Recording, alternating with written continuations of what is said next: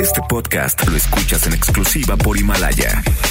Si aún no lo haces, descarga la app para que no te pierdas ningún capítulo. Himalaya.com. MBS Noticias presenta a Víctor Sánchez Baños, el trasfondo de la política y los negocios. Comenzamos.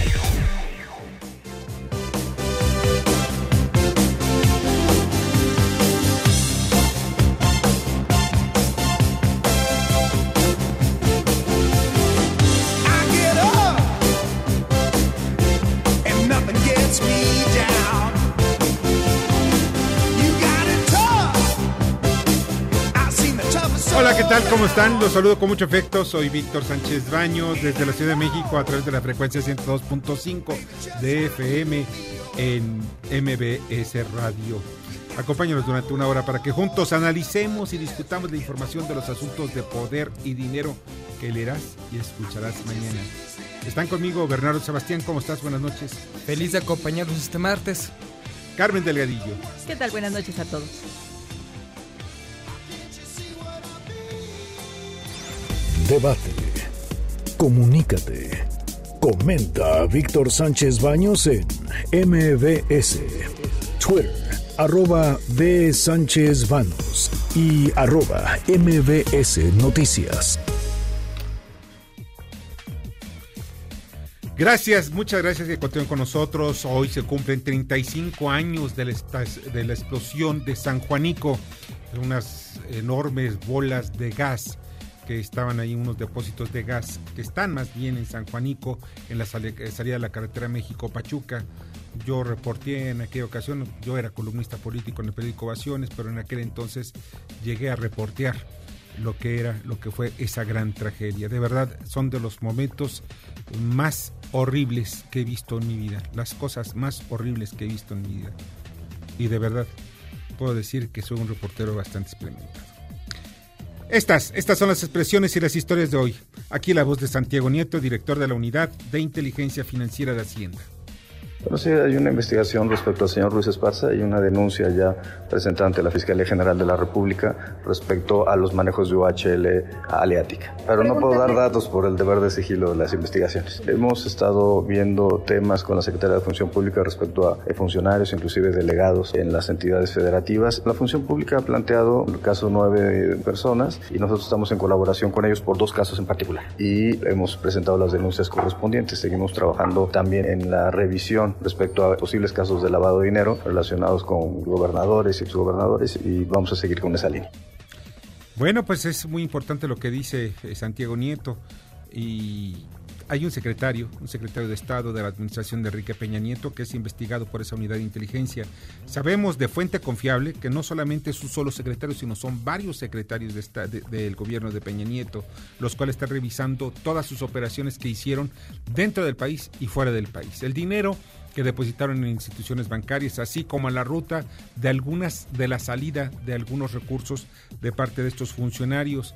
Eh, se tiene información y se llegó a mencionar al ex titular de, Comunicaciones y Transportes, Gerardo Ruiz Esparza, como uno de los más importantes objetivos de la unidad de inteligencia. Él precisamente está ligado a la empresa OHL, que era presidida por en México por José Andrés de, Oteiza, que fue secretario de Patrimonio, de Patrimonio, que es ahora lo de Energía, en la administración de Miguel de la Madrid Hurtado. Está bajo investigación especialmente por la construcción inconclusa del tramo del viaducto bicentenario que incrementa constantemente sus tarifas y por si fuera poco fue acusada de manipular las auditorías del flujo de vehículos en lo que se basan sus tarifas. Estas no son sorpresas. Esta es la voz de Enrique de Grau, quien es el rector reelecto de la UNAM. Sé que el pueblo de México, el Estado mexicano y los universitarios están de nuestro lado y que desean que los atropellos vandálicos y delincuenciales no queden impunes. Les confirmo, la rectoría a mi cargo seguirá siendo sensata y prudente, pero no es ni será conformista o indiferente. No me intimidan las amenazas y se actuará en consecuencia a los ultrajes sufridos. A ello me comprometo. Bueno, y es muy importante lo que dice precisamente Enrique Graue, el rector de la UNAM. Tiene mucha razón en decir que no se va a intimidar. La UNAM siempre ha sido objeto de ataques. ¿Por qué? Porque quieren muchos grupos de presión apoderarse de la máxima casa de estudios. ¿Y saben por qué? Entre otros motivos, por el presupuesto que tiene, por la influencia que tiene a nivel mundial, porque es la mejor, la mejor universidad, desafortunadamente para muchos es la mejor universidad que tiene el país, está dentro del ranking de las mejores universidades del mundo y es considerada la mejor universidad en México. Y no es la primera vez que tratan de tomar el control de la administración de la UNAM. La izquierda quiere apoderarse de ella, los narcos, la derecha, los asaltantes, las organizaciones clandestinas. Bueno, todo mundo quiere tomar la rectoría. Esto es un hecho de verdad que, que llama mucho la atención porque no es nuevo. Viene desde la época en que pues se fundó más bien Ciudad Universitaria por allá por los años 50 y donde vimos precisamente cómo una gran universidad tenía ya su, gran, un gran presupuesto, una gran casa de estudios, una ciudad, pero de verdad sensacional. Esta mañana, por cierto, llegaron varios encapuchados y tomaron las instalaciones de la Prepa 8. Sus peticiones son infantiles y nada de fondo. Simplemente es tomar las instalaciones por tomarlas. ¿Quién es el que está manipulando? Estos no son muchachos que lleguen así porque sí. Y algún día les platicaré la historia que a mí me tocó vivir precisamente en la UNAM, de cómo grupos desde el gobierno de Luis Echeverría trataban de apoderarse de los colegios de ciencias humanidades, las preparatorias y obviamente de todas las facultades de la UNAM. Esta es la voz de Graciela Márquez Colín, quien es la secretaria de Economía. Entonces, en un momento donde el volumen de capitales se contrae, México tiene un buen comportamiento. Y eso significa que México es un país atractivo para la inversión extranjera, aun cuando no hay tanta disponibilidad de capital. ¿Cuánto llevamos registrado de enero a septiembre? En millones de dólares son 26.055.6 esta cifra es mayor en 7%, 7.8% a la registrada en el mismo periodo en el 2018. Y miren, el presidente Andrés Manuel López pues lo mencionó durante la mañanera, hoy tempranitito dijo, y, y de verdad estaba muy orgulloso de la cifra que había dado precisamente la secretaria de Economía el casi el 8% tuvo el crecimiento de la inversión extranjera. Es una señal de confianza en el país. Sí, sí está llegando inversión, pero también es muy importante que llenas. Y no nada más para dar una buena cara a nivel mundial, sino porque estamos viviendo necesidad de más empleo y crecimiento económico. Y esto es lo más importante. Definitivamente se necesita más y más inversión. Y no nada más de los extranjeros, también de los nacionales. No solamente necesitamos más inversión, también necesitamos que la inversión que está en México se respete y no se vayan. Necesitamos que los inversionistas mexicanos mantengan en México sus intereses, sus empresas y que las circunstancias que esté pasando el país o la desconfianza o simple y sencillamente todo lo que ellos crean también de una persona que podría ser el presidente o sus gobernadores no influya para que las inversiones en los capitales, el dinero, se mantengan en el país? Generalmente, fíjate que eh, los capitales se retienen en un país fundamentalmente por tres factores. Uno, respeto al Estado de Derecho. O sea, que se respeten las leyes. Dos, que se, y eso si se respetan las leyes es porque se va a proteger también sus inversiones. Dos, que también esté el país en calma y en paz si hay conflictos como lo que está pasando en Bolivia o lo que está pasando en, Chile o lo que pasa en varios países en donde las calles están llenas de violencia, entonces sí hay riesgo para que la inversión extranjera se quede. Y la tercera, que es también mucho, muy importante, es que se les dé no se les dé preferencias ni tampoco se les diferencie de los, de los inversionistas mexicanos, sino que los inversionistas extranjeros sepan perfectamente que van a tener mejores condiciones que en sus países o en los países de donde ellos vienen, de donde vienen estos capitales. Esta es la voz de Rocío Nales, secretaria de Energía. Hágase para allá, de favor, no vayan a atropellar, hágase para allá, por favor. Por favor, Sí. Hágase para allá. Suéltala, suéltala. Sí, sí, me manda por abajo. Bueno, no es la voz del Riocional, eh, precisamente esto fue lo que se escuchó durante la noche de ayer. Cuando estábamos iniciando el, noticiero ya había ocurrido un accidente en la carretera México-Pachuca y pues es, fue algo gravísimo. Y les voy a platicar rápidamente lo que, lo que algunos de los, de los que estaban presentes, de los que ahí vieron, viajaban en un autobús, comentaron que el que el chofer del autobús que provocó todo e, esta gran desgracia que lutó 13 hogares y que además por si fuera poco dejó lesionadas a 30 personas venía testeando venía con su celular. Imagínense qué gran estupidez, no estoy insultándolo, ¿eh? estoy describiendo este personaje. Pero por Dios, ¿cómo se le ocurre estar texteando cuando, cuando va en una carretera, cuando lleva a más de 30 personas a bordo, las vidas de 30 personas en sus manos? Y por si fuera poco, un personaje irresponsable que no tiene la idea ni idea de lo que significa poner atención en el camino. La vida de 13 personas, ¿por qué? Por un personaje como este que únicamente venía texteando y platicando con la gente. De verdad, qué irresponsabilidad. Y es necesario que las autoridades en estos momentos ya empiecen a ver esto con otros ojos. Urge que se tomen medidas de protección a los usuarios de transporte de pasajeros. La improvisación, las drogas, el alcohol no deben permitirse a quienes manejen el transporte público. Deben estar constantemente haciendo revisiones y pruebas para los choferes. Una vez se les ocurrió hacerlo una vez cada mes y llegaban las pruebas porque son muy caras. Cada una cuesta 35 pesos. ¿Saben cuánto cuesta la vida de un ser humano? ¿Saben eso las autoridades? No se vale, de verdad, no se vale. Y es muy importante que se tome en cuenta todos estos factores. No se vale dejar en manos de responsables, en manos de, gente que tiene problemas con adicciones, la vida de los demás. Esto es muy importante. Ahora sí, vamos a lo que dijo a la voz precisamente de Rocionale. Les voy a decir cómo estamos económicamente. En una forma irresponsable, irresponsable. Se endeudó a petróleos mexicanos de una manera irresponsable. Vicente Fox, cuando llega, la empresa debía mil millones de dólares, diez mil millones de dólares. Cuando llega Calderón, deja a la empresa con 52 mil millones de dólares de deuda. Y el presidente Peña Nieto lo deja con 106 mil millones de dólares de deuda. Y yo me pregunto, ¿y qué? ¿Para qué se endeudaron? ¿Qué hicieron con eso? No hicieron nuevas refinerías, no compraron barcos, no compraron plataformas. ¿Para qué fue ese dinero? Yo también me lo pregunto, ¿para qué fue ese dinero? ¿Dónde está ese dinero? Y mire, les voy a platicar rápidamente y que conste que yo también critico lo que ocurre en la cuarta transformación, pero aquí sí tiene mucha razón Rocional. Miren ustedes, ¿Saben, ¿Saben cuánto fue lo que logró el gobierno de México en las administraciones de Felipe Calderón y de Vicente Fox por la venta de excedentes petroleros? La nada despreciable cantidad de 400 mil millones de dólares. Ese dinero se desapareció.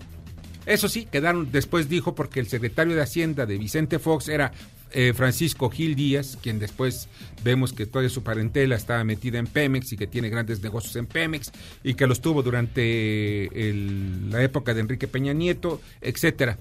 Pero ¿saben algo?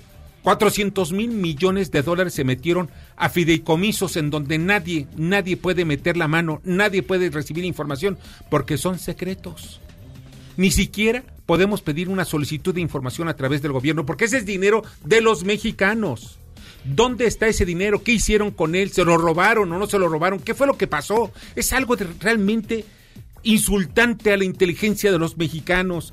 400 millones de dólares que se metieron a esos maravillosos fideicomisos llamados ISOSA. Y están documentados, ¿eh? No es una invención, están documentados. En fin, antes de pasar a más, porque de verdad, sí, como estaba Nale muy enojada, pues muchos estamos muy enojados. Hay mucha información que van, ustedes, van a estar ustedes eh, leyendo el día de mañana o escuchando en algunos noticieros. ¿Ya se encuentra la llamada telefónica, Álvaro?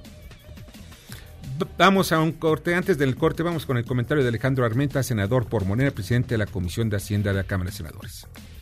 Esta semana estaremos analizando el decreto en materia de comisiones bancarias e inclusión financiera. Hay que recordar que el propósito de esta iniciativa es impulsar acciones en materia de inclusión financiera y esta iniciativa que fue presentada por el senador Ricardo Monreal Ávila se enriquece con diversas medidas tendientes a fomentar la transparencia y la competencia del sector financiero. Hay nueve puntos concretos que me gustaría comentar brevemente. Uno es la creación de un documento de revelación de comisiones previo a la contratación para que los usuarios de la banca sepan qué comisiones están contratando. El segundo es el informe específico anual del cobro de comisiones e intereses para que los usuarios de la banca también conozcan el monto de estos. Tres, la creación de un catálogo de comisiones por tipo de producto. Cuatro, el reconocimiento en, ley de las cuentas para recibir apoyos económicos derivados de programas sociales gubernamentales que quedarán exentos de cualquier tasa. Cinco, la creación de una cuenta intermedia Seis, medidas de promoción de movilidad que permita una mayor accesibilidad a los usuarios de la banca. Siete, medidas para facilitar la cancelación de productos y evitar los sobrepagos. Ocho, la creación de plataformas de ofrecimiento de productos crediticios. Y nueve, la creación de un programa de oferta y contratación de productos crediticios. La conclusión nos va a llevar a que los clientes sean capaces de reconocer si en el mercado existen más y mejores condiciones que aquellas que tienen contratadas o les han sido ofrecidas, con lo cual será posible promover la baja de comisiones y en general de los costos propios de las operaciones y servicios financieros en beneficio de los usuarios. La propuesta requiere desde luego de una revisión y discusión de los grupos parlamentarios, mismo que será el día miércoles. El miércoles ya tenemos programada una reunión previa para iniciar el proceso de discusión y desde luego su aprobación en los próximos días. Es el comentario, Víctor, desde el Senado de la República. Un abrazo a tu audiencia y como siempre, estamos en las redes sociales en Alejandro Armenta, en el Face y en el Twitter y en Instagram en arroba Armenta conmigo. Muchas gracias. Escuchas a Víctor Sánchez Baños. Vamos a una pausa y continuamos. Este podcast lo escuchas en exclusiva por Himalaya. Víctor Sánchez Baños en MBS Noticias. Continuamos. Ahora vamos con el dato útil. Se calcula que actualmente en el mundo hay 75 millones más de hombres que mujeres. Aunque la distribución en algunos países es inversa como en México, donde ellos son 48% de la población. Debate. Comunícate. Da tus opiniones a Víctor Sánchez Baños en MBS. Teléfono en cabina 5566 1025.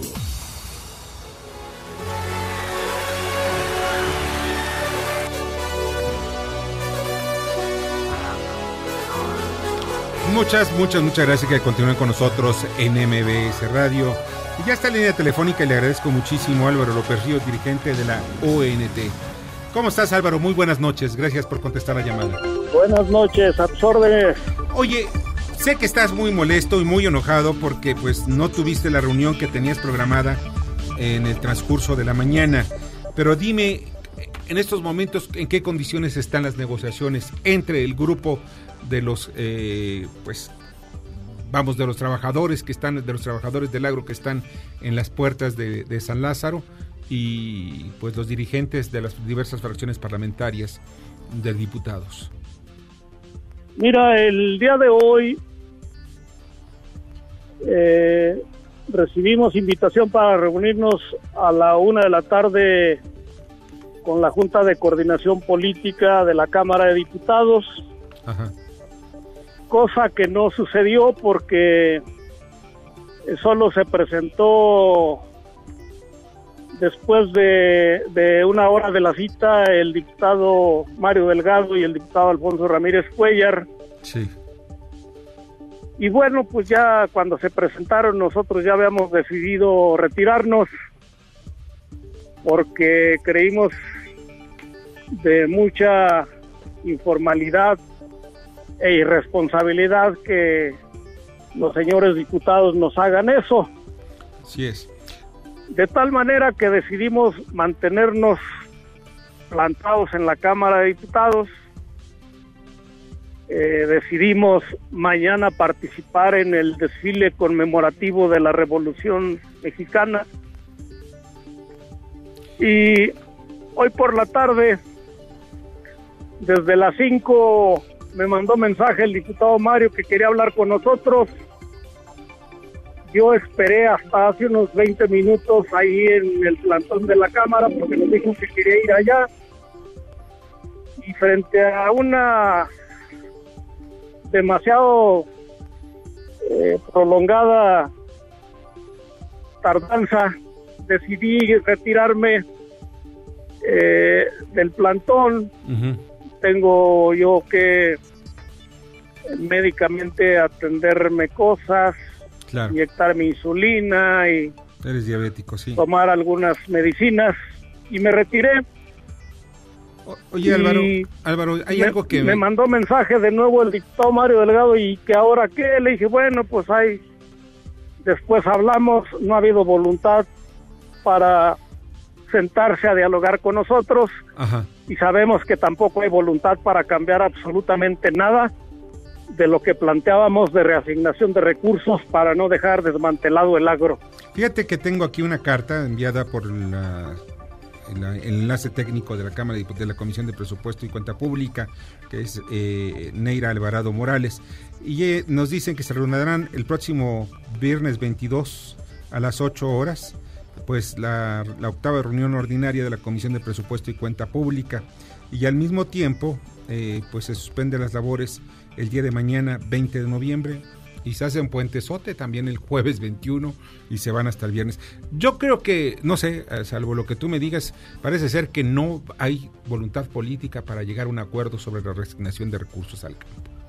No, no la hay, pero le apuestan al desgaste y al enfado nuestro y en ese tenor se equivocan porque nosotros vamos a permanecer aquí plantados en la Cámara de Diputados hasta que se apruebe el presupuesto. Van a padecer la vergüenza de aprobarlo en una sede alterna porque allá en el Palacio Legislativo no se los vamos a permitir. Seguimos plantados, estamos inamovibles y mañana además pues participaremos del desfile conmemorativo de la Revolución. ¿Y cómo van a participar? ¿Se van a meter? ¿Van a irse al final? ¿Qué van a hacer? A platícanos. Bueno, hemos abanderado un contingente de 2.000 campesinos para que sean parte del desfile conmemorativo. Nosotros decimos que los campesinos fueron actores fundamentales en la revolución y que hoy tenemos derecho a reivindicar el contenido y los objetivos sociales de la Revolución Mexicana en el que algunos están pendientes todavía. Álvaro, en el caso de que se apruebe el presupuesto como se encuentra en estos momentos y que no reasignen más recursos al campo, ¿qué es lo que van a hacer? Pues mira, eh, hoy el poder legislativo se ha convertido en peones y en eh, servidores del rey eh, hicieron que 287 diputados firmaran una carta de lealtad al presidente para no mover absolutamente nada del presupuesto. Nosotros pues vemos muy lamentable y muy preocupante que tengamos un gobierno eh, cerrado, que no oiga ni escuche las legítimas demandas de los campesinos de este país. Y nos preocupa porque no haya presupuesto para fortalecer la producción y fomentar la producción. Y nos preocupa porque frente a demandas legítimas se nos suelta una andanada de descalificaciones y de calumnias desde la presidencia pues para decir que somos ladrones y que le quitamos el dinero a la gente. Ustedes forman parte Nosotros de alguna decimos que eso no es cierto y emplazamos a quienes dicen eso a que lo prueben y si hay delitos que pagar estamos dispuestos a pagarlos. Oye, pero ustedes tienen algún partido político, militan en algún partido político? No, nuestras organizaciones son plurales y por cierto habría que decir que en las elecciones las organizaciones decidimos apoyar al presidente que en ese momento era candidato y a su partido y a todos sus candidatos y fuimos... A López Obrador. Sí, así es. Y pues, ni modo. Bueno, Álvaro, pues vamos a estar pendiente de lo que ocurra y espero que pronto nos, pongamos otra vez en contacto para lo que decida. Lamentamos que haya un gobierno malagradecido. Pues, pues en fin. Te agradezco. No, yo te lo agradezco a ti. Buenas noches, Álvaro. Te agradezco muchísimo. Pásala bien. Álvaro López Ríos, dirigente de la UNT, miembros de los que se encuentran bloqueando y cercando la Cámara de Diputados allá en San Lázaro. Pues ya los veo pues tristes, no sé, en fin. Ustedes pueden hacer sus propias conclusiones. Vamos al resumen de información. Carmen Delgadillo. Se rompe otra vez el diálogo entre campesinos con San Lázaro. El presidente de la Jucopón, Mario Delgado, aseguró que se buscará restablecer el diálogo después de que el líder de la UNTA lo dejó esperando más de una hora. Delgado reiteró que el ramo 23 no se revivirá, en tanto que los dirigentes campesinos dijeron que no retirarán el plantón en San Lázaro. Ricardo Monreal advierte a panistas, no manden al diablo las instituciones. Y me recuerdo de varias cosas de algún tiempo del 2006. No es una decisión correcta, dijo a los gobernadores y alcaldes que desconocieron a Rosario Piedra como ombudsperson y le recordó que están obligados a respetar el artículo 102 de la Constitución. El PAN responde que no es intolerancia. Marco Cortés dijo que el problema no es Rosario Piedra, sino el fraude que Morena en el Senado realizó para imponerla. Aseguran empresarios que el TEMEC se aprobará este año. La firma será hasta el 2020, explicó Carlos Salazar, quien confió en que los trabajos que el Consejo Coordinador Empresarial realizó en Estados Unidos la semana pasada rendirán frutos. Facturación instantánea para el 2020. El presidente de la Asociación de Bancos, Luis Niño de Rivera, explicó que los propietarios de tarjetas de crédito o débito deberán acudir a las sucursales bancarias o establecimientos comerciales para ingresar sus datos fiscales en los chips de los plásticos. Ya hay normalidad en Culiacán, eso lo dice la secretaria de Gobernación, Olga Sánchez Cordero. Acudió al tercer informe de labores del gobernador Quirino Ordaz, manifestó el apoyo de la Administración Federal a todos los sinaloenses. Muchas gracias Carmen, te agradezco muchísimo y pues Rosario Ibarra, varón Rosario Piedra Ibarra, no cumple con los requisitos para dirigir la Comisión Nacional de Derechos Humanos, esto lo dice el Sistema Nacional Anticorrupción. Bueno, el problema es ese, que precisamente ella ocupaba un puesto dentro de Morena, fuera de lo que establecen los requisitos elementales para ser presidenta de la Comisión Nacional de Derechos Humanos. El problema no es ni siquiera la votación, ya la votación está superada, que ya lo superan los panistas. El problema es esto, esto es la de, veras, esto es lo grave. Pero en fin, vamos a ver qué es lo que pasa en el futuro. Vamos al comentario de eh, Ignacio Moreles Lechuga, ex procurador general de la República. Adelante, Nacho.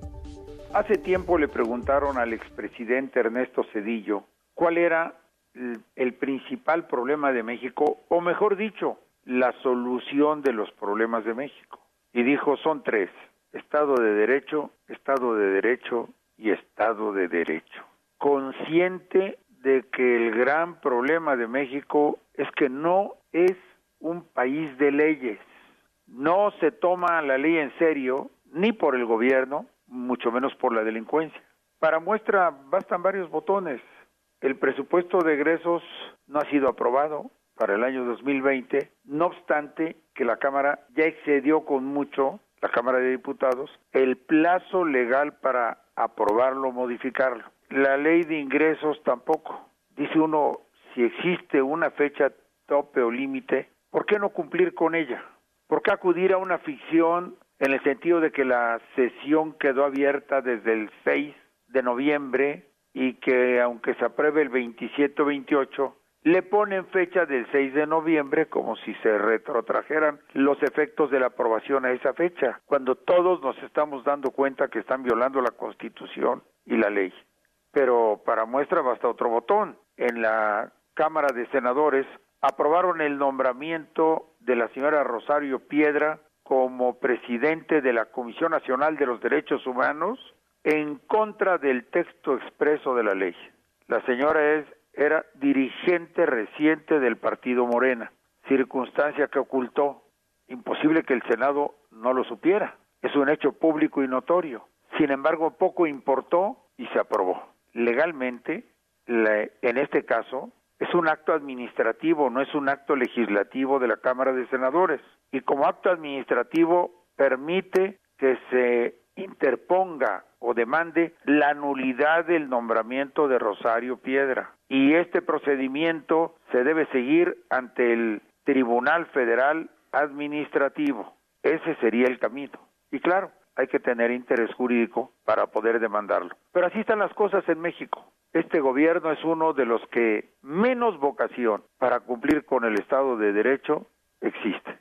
Es un problema ya casi casi de cultura de los gobernantes, de pasarse la Constitución por el arco del triunfo.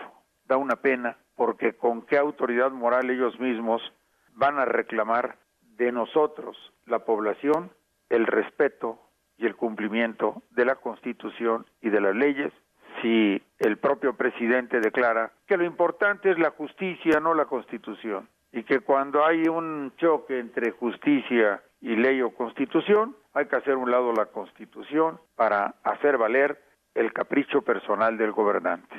Ese es el problema. Contra eso hay que protestar, hay que marchar tal vez, hay que pensar, hay que ejercer las acciones y libertades que la propia Constitución nos permite.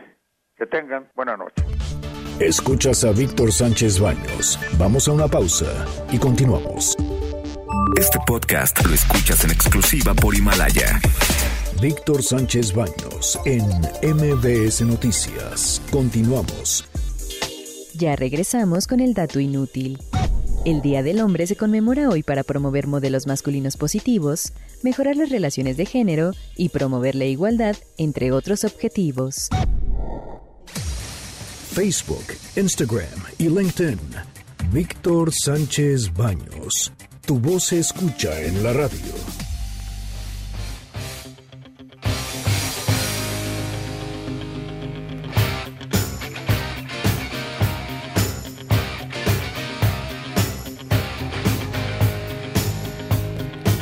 Bueno, no, no es para ponernos a tono, pero pues parece ser que Rocky aparece en la escena. Y esta noche, de verdad, muchas gracias que están con nosotros. Rápidamente les digo comentarios que nos han llegado por vía telefónica. Enrique Mandujano dice, de, ¿por qué se sorprende ahorita del accidente de la México-Pachuca si cada día los camiones de camiones, todo el transporte están infringiendo el reglamento, van a exceso de velocidad y no hay patrullas para controlar. Además, no vale quejarse porque los pasajeros no dicen nada, cuando podrían los 30 pasajeros exigir que siga el reglamento. Sí, la verdad, la gente se queda callada y a pesar de que se dan cuenta que pueden, su vida corre peligro, se queda callada. Y siendo sinceros también en ocasiones cuando le reclaman a los choferes, los choferes se ponen agresivos y los bajan del camión porque los choferes lo que hacen es cumplir sus rutas y sus tiempos. Ellos prácticamente no les importa el pasaje siempre y cuando cumplan en el tiempo lo que le están pidiendo. Les voy a dar un tip a las autoridades. ¿Quieren ustedes poner orden para que disminuyan los congestionamientos, para que mejore el tráfico de vehículos? ¿Saben qué? Pongan todos los camiones, sean de pasajeros, microbuses, lo que sean, en un solo carril. Porque hoy veo camiones o, o microbuses hasta ocupando cuatro o cinco carriles. Eso de verdad es desorden. Mientras haya, no haya orden y respeto, nunca, nunca en nuestro país podremos avanzar. Esto es fundamental. Orden y respeto. Otra llamada telefónica, perdón, este es un tuit de Dank65, Daniel. Dice, añadiendo a lo que ayer, añadiendo a lo de ayer en la México Pachuca, el lugar es peligroso ya que sale de una curva, que por un puente vehicular deja punto ciego, mismo que me sumo a lo que hace seis años una pipa de gas en sentido opuesto, pero en la misma dinámica, chocó y tuvo varios alcances de vehículos. Pues sí, es cierto, miren, la verdad, ya necesitamos que se pongan lugares, se pongan los señores estos policías a trabajar y sobre todo con quienes están violando constantemente la ley, los microbuseros y los camioneros. Da, de verdad, bueno, en fin. Ya estamos, y ya es muy importante también pasar a otro tipo de, de cosas. El, por cierto, ya ustedes ya saben que pues Himalaya es la app en donde ustedes pueden escucharnos. No se los olvide. Así es, Himalaya es la app más increíble de podcasts a nivel mundial que ya está en México y tiene todos nuestros episodios. No, no se pierda ninguno y son en exclusiva también. Disfruta cuando quieras de nuestros episodios, de todos nuestros programas. No pierdas uno solo. Solo baja la aplicación para iOS y Android o visita la página de himalaya.com para escucharnos por ahí. Y también, ya saben ustedes, es Himalaya. Ya está aquí con nosotros y le agradezco muchísimo a Ana, Laura Barrón, coautora del estudio Transparencia y Rendición de Cuentas de las Asociaciones Público-Privadas, estas que se llaman APPs. Muy buenas noches y bienvenida. ¿Cómo estás, Ana? Hola, ¿qué tal, Víctor? Muchas gracias y gracias también al público que nos escucha. Buenas noches a todos. Eh, Oye, antes de nada, ¿qué es una APP? ¿Qué es una, asociación público-privada? Pues que las escuchamos por todos lados, pero a veces no sabemos a ciencia cierta de qué se trata, ¿verdad? Así es. Eh, las APP son un esquema de colaboración público-privada eh, a través del cual el sector público puede contratar con una empresa privada la provisión de, servicios públicos o la construcción de obras de infraestructura que son tan importantes para la ciudadanía. Son esquemas de largo plazo que van de los, 50, de los 5 a los 40 años, en los cuales se comparten los riesgos también y se distribuyen las obligaciones entre el sector público y el sector privado.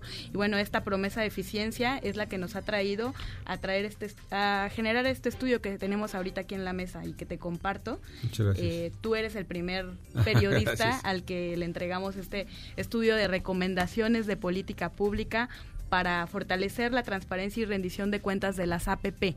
¿Y cuáles son las recomendaciones? Porque mira, yo he visto mucha corrupción en las APPs. Yo, como periodista, me he dado cuenta de muchas fallas y donde se meten los políticos, ya sabes que se llevan sus moches y, al final de cuentas, ¿cuáles son las recomendaciones que sean efectivas para que estas APPs no estén envueltas de la corrupción?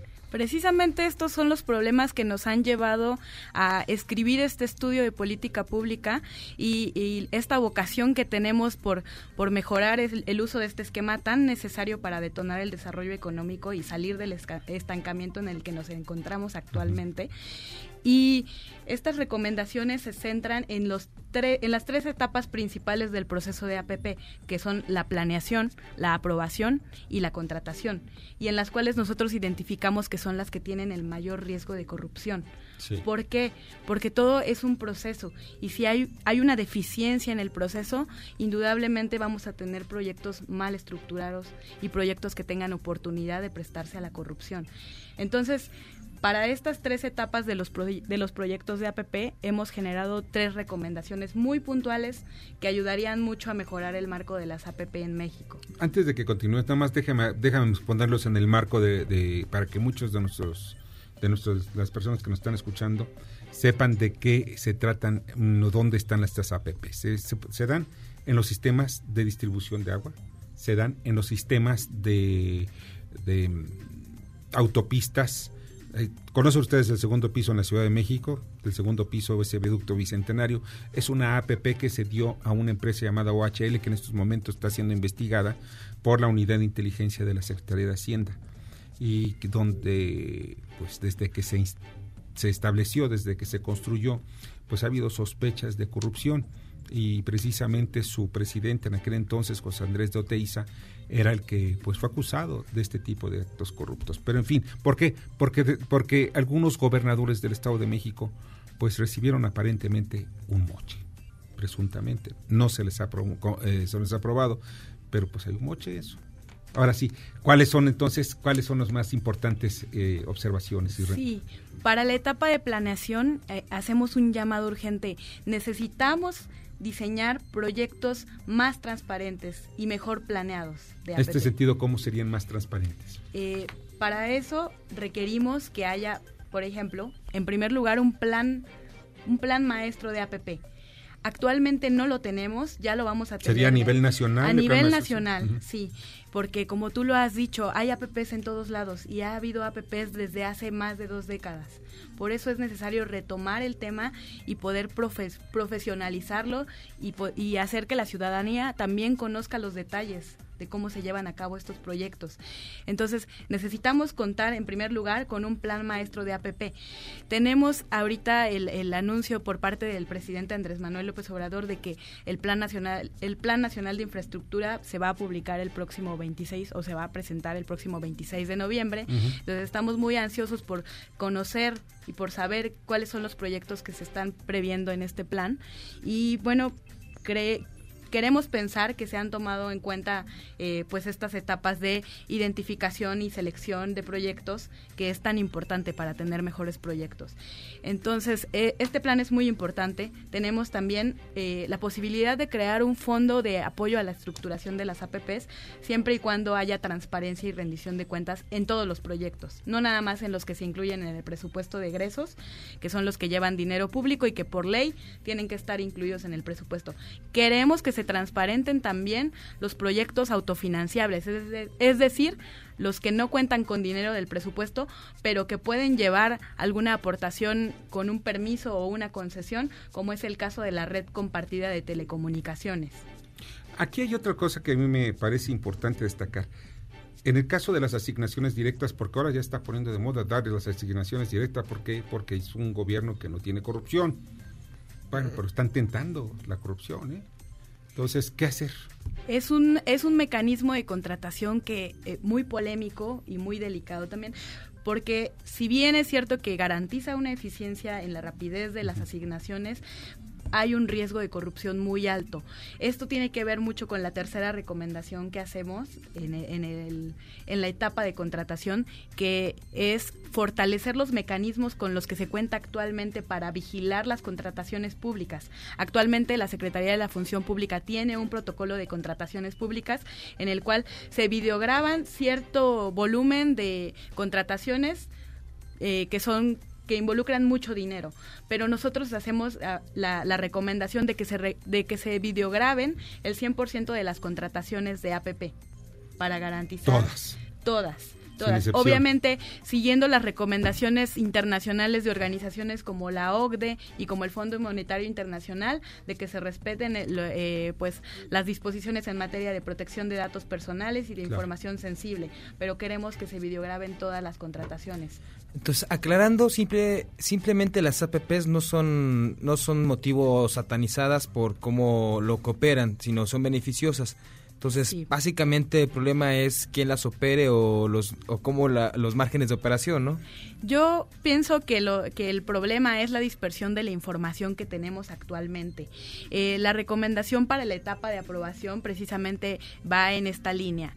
Tenemos muchos repositorios públicos de información de las APP disponibles, pero que son manejados por diferentes manos. No tenemos actualmente una, una autoridad que centralice estas funciones, esta gestión de los proyectos proyectos de APP. Si bien la Secretaría de Hacienda y Crédito Público tiene la unidad de inversiones que han hecho un trabajo muy importante por pues por fortalecer la transparencia de, esta, de estos esquemas y repositorios de información y por actualizar también la información que se tenía pues cuando ah, terminó el, el gobierno anterior que fue hace un año, que pasamos de tener 14 proyectos en la en el registro público de APP a cargo de la Secretaría de Hacienda a tener actualmente 25 proyectos que son los que están registrados en la cartera de inversiones con la información de sus expedientes técnicos.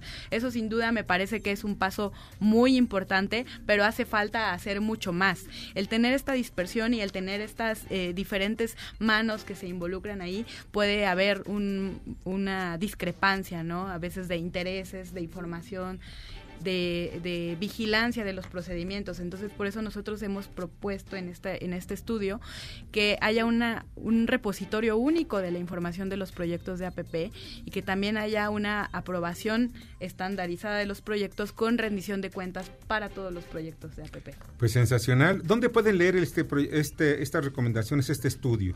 Este estudio lo vamos a, a difundir en nuestras redes sociales y en la página de ETOS Laboratorio de Políticas Públicas, que es www.etos.org.mx. Etos con H intermedio. Y mañana vamos a hacer la presentación oficial de, eh, en un evento público que también hemos difundido por nuestras redes sociales, en donde estaremos ya dando la difusión a este estudio. Leeré con mucho, mucho detenimiento precisamente tu estudio, el estudio que ustedes realizaron, y pues muchas gracias que estuviste con nosotros. Muchas gracias a ustedes. Muy amable. Ana Laura Barrón, coautora del estudio Transparencia y Rendición de Cuentas de la Asociación de las Asociaciones Público-Privadas, las APPs. Vamos ahora con Jorge Gordillo, vamos a su análisis económico y bursátil. Adelante, Jorge. Gracias, Víctor. Buenas noches. Aquí mis comentarios del día de hoy. Hoy los mercados financieros regresaron a normalidad en, México y finalizaron la jornada con resultados mixtos, ganancias en la bolsa de valores y depreciación del peso. Todavía hay noticias contradictorias sobre el tema de negociaciones entre Estados Unidos y China, así como el proceso de ratificación del TELMEC, los dos temas que hemos platicado ya mucho. Todavía vemos que hay noticias contrastantes entre la Casa Blanca y los negociadores. El día de hoy Trump comentó durante una reunión con su gabinete de Casa Blanca que si no se logra un, acuerdo comercial con China, los aranceles subirán aún más. Estas declaraciones se, se unieron a información filtrada ayer de que China era pesimista sobre la posibilidad de avanzar en un acuerdo parcial debido a la renuencia de Trump de retirar los aranceles. En el caso del TEMEC, el presidente del Comité de Medios y Arbitrios de la Cámara de Representantes de Estados Unidos dijo que está listo ya para ratificar el TEMEC que las diferencias que hay son bastante estrechas y que el acuerdo comercial podría darse antes de Navidad, siempre y cuando Trump no eche para atrás los cambios logrados por los demócratas. Al mismo tiempo, Donald Trump ha acusado a la Cámara, eh, a la presidenta de la Cámara de Representantes, la demócrata Nancy Pelosi, de retrasar la votación para aprobar, aprobar el pacto comercial, porque está muy atenta o muy eh, ocupada tratando de conseguir apoyo para el juicio político en su contra. Finalmente, respecto al mismo tema, el presidente de la Federación Estadounidense del Trabajo y Congreso de Organizaciones Industriales, Richard Tumka, y un grupo importante de representantes sindicales estadounidenses, comentó que aún queda mucho trabajo por realizar para que ellos den el visto bueno de los temas en estándares laborales para aceptar la ratificación del TEMEC. Como vemos, todavía los temas están complicados, se vienen semanas muy interesantes y han provocado volatilidad en, los mercados porque generan confusión sobre si se va a lograr en la fecha eh, antes de que termine el año. Hasta aquí mis comentarios del día de hoy, Víctor. Buenas noches. Escuchas a Víctor Sánchez Baños. Vamos a una pausa y continuamos. Este podcast lo escuchas en exclusiva por Himalaya. Víctor Sánchez Baños en MBS Noticias. Continuamos. Continuamos con el dato feo. Liechtenstein es el país en donde hay más hombres que mujeres, en una proporción de 125 a 100. Otro país con altos índices de natalidad de varones es China, aunque se debe a abortos selectivos. Debate. Comunícate. Comenta a Víctor Sánchez Baños en MBS, Twitter arroba B. Sánchez Vanos y arroba MBS Noticias. Muchas, muchas, muchas gracias que continúen con nosotros y vamos a la cápsula, esta cápsula de las crónicas de banqueta de Arturo Trejo. A ver qué nos dice de la historia de la Secretaría, del edificio de la Secretaría de Salud. Adelante. El edificio de la Secretaría de Salud, un lugar privilegiado lleno de historia. Su construcción comenzó en octubre de 1925 con el presidente Plutarco Elías Calles y lo inauguró el 20 de noviembre de 1929 el entonces presidente Emilio Portes Gil, originalmente diseñado para alojar las oficinas del Departamento de Salubridad e Higiene por el arquitecto Carlos Obregón Santacilia. Fue el primer inmueble que construyó en su totalidad el gobierno postrevolucionario expresamente para la administración pública se decidió ubicarlo en un lugar privilegiado al lado de la Puerta de los Leones del bosque de Chapultepec, cuando el castillo aún era la residencia oficial del presidente de México y por lo tanto el primer edificio frente al que pasaba en su ruta diaria hacia Palacio Nacional y era el Departamento de Salubridad e Higiene justo a la entrada al bosque. Dentro del triángulo formado por las calles de Lieja y el inicio de la avenida Tacubaya, que formaban en su intersección una de las más hermosas perspectivas urbanas de la ciudad. Dadas las formas del terreno, su distribución hace referencia a las partes del cuerpo humano. Las crujías fueron proyectadas en forma de compás, a cuyo centro se localizarían las oficinas de la dirección y la sala de juntas. En la base del triángulo, los laboratorios y en sus márgenes y como prolongación, cuatro aulas para los encargados de otorgar los servicios de salud todo unido por rampas y puentes a cuyo alrededor destaca un gran espacio de forma trapezoidal, con amplios jardines y una impresionante fuente monumental. Desde el 19 de marzo de 1991, la Comisión Nacional de Zonas y Monumentos Artísticos declaró al edificio monumento artístico. Yo soy Arturo Trejo, de Crónicas de Banqueta. Muchas gracias Arturo. Pasamos todos los días o muchas veces en la semana cerca de ese edificio. No sabemos la historia. Qué bueno, qué gracias. Gracias Arturo. Y vamos a las columnas político-financieras que leerán ustedes el día de mañana en los periódicos diarios de la Ciudad de México. Paco Rodríguez. Víctor, muy buenas noches. Te saludo con mucho frío aquí en el índice político y te mando un abrazo. También te comento que mañana publico en la columna Índice Político una que lleva como título, pues como los pripanistas, los de la 4P también tienen que pedirle permiso a Estados Unidos. Y esto, bueno, pues fue a confesión de parte. Y recordarás que en una entrevista con el diario hispano El País, el derrocadito Evo Morales señaló que para traerlo a México, los primero hablaron a Washington, tú ya sabes quiénes, y les dijeron que sí, que lo trajeran. Mientras tanto, te deseo, como siempre, buenas gracias y muchas, muchas noches. Muchas noches, Paco. Gracias, Lila Arellano. Bueno, pues sigue en suspenso el presupuesto de egresos para ejercer el año próximo. Lo que ya no está en suspenso es este nivel de corrupción que, según el libro que presenta y que presume el licenciado López Obrador, pues nos dice que de Hernán Cortés hasta la fecha la corrupción existe en nuestro país. Así que veamos atentamente el texto, pues textos en este libro. Veamos el otro rostro de Hernán Cortés. Gracias, Víctor. Buenas noches. Estamos en Estado de los Estados, de Lidia Arellano, en las redes sociales y en los diarios del interior del país. Gracias, Lidia. Pásala muy bien, Adrián Trejo. Sigue sin haber presupuesto y mañana a las 8 de la mañana está convocada la Comisión de Presupuesto para seguir las negociaciones con las organizaciones campesinas que demandan mayores recursos para el próximo año. Es muy probable que mañana no salga el presupuesto porque las organizaciones campesinas siguen tomando como rehén a la Cámara de Diputados. De este y otros temas les comentamos mañana en la columna La Divisa del Poder que ustedes leen diariamente en el periódico 24 horas. Que tengan ustedes buenas noches y nos escuchamos mañana. Muchas gracias, Adrián.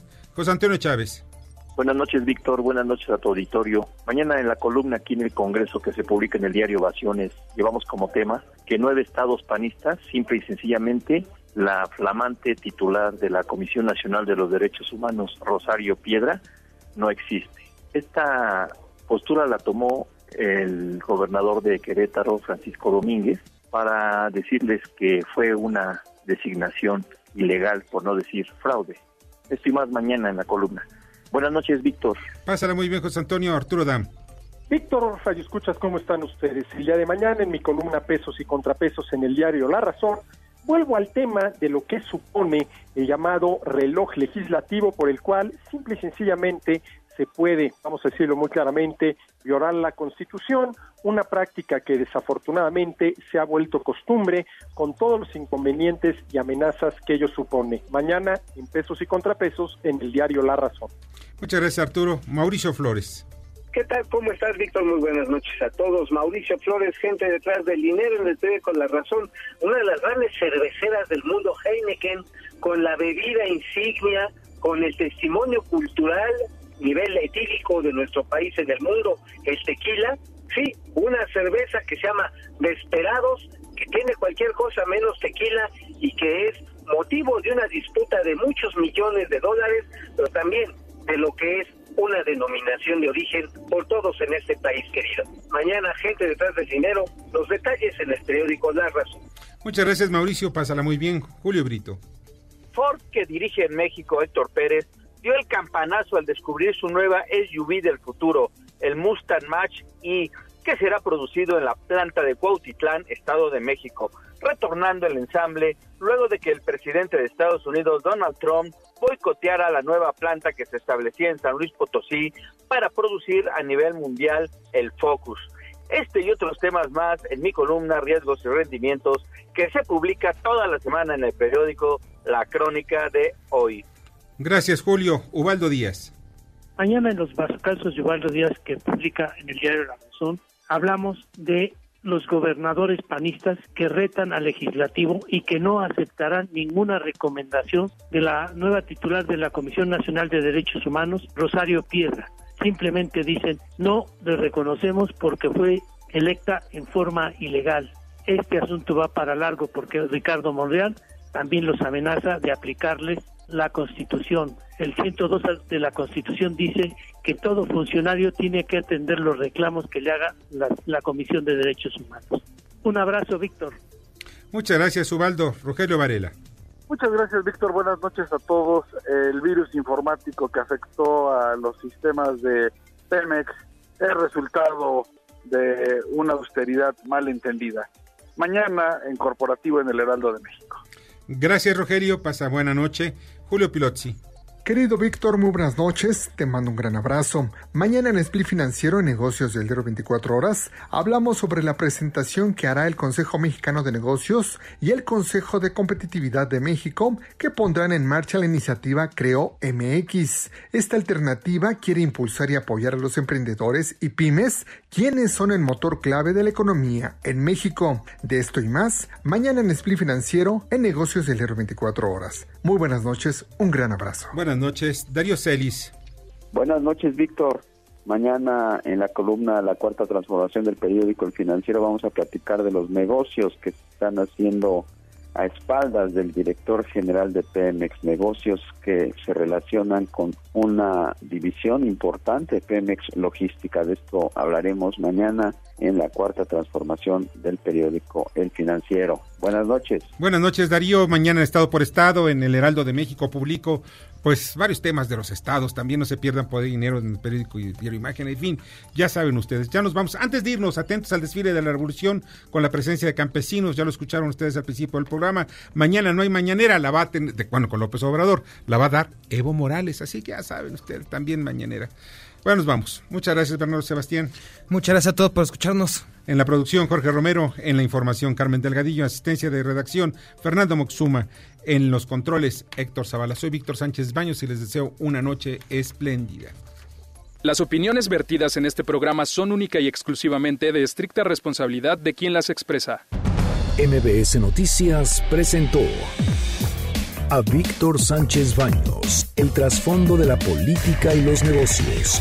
Este podcast lo escuchas en exclusiva por Himalaya.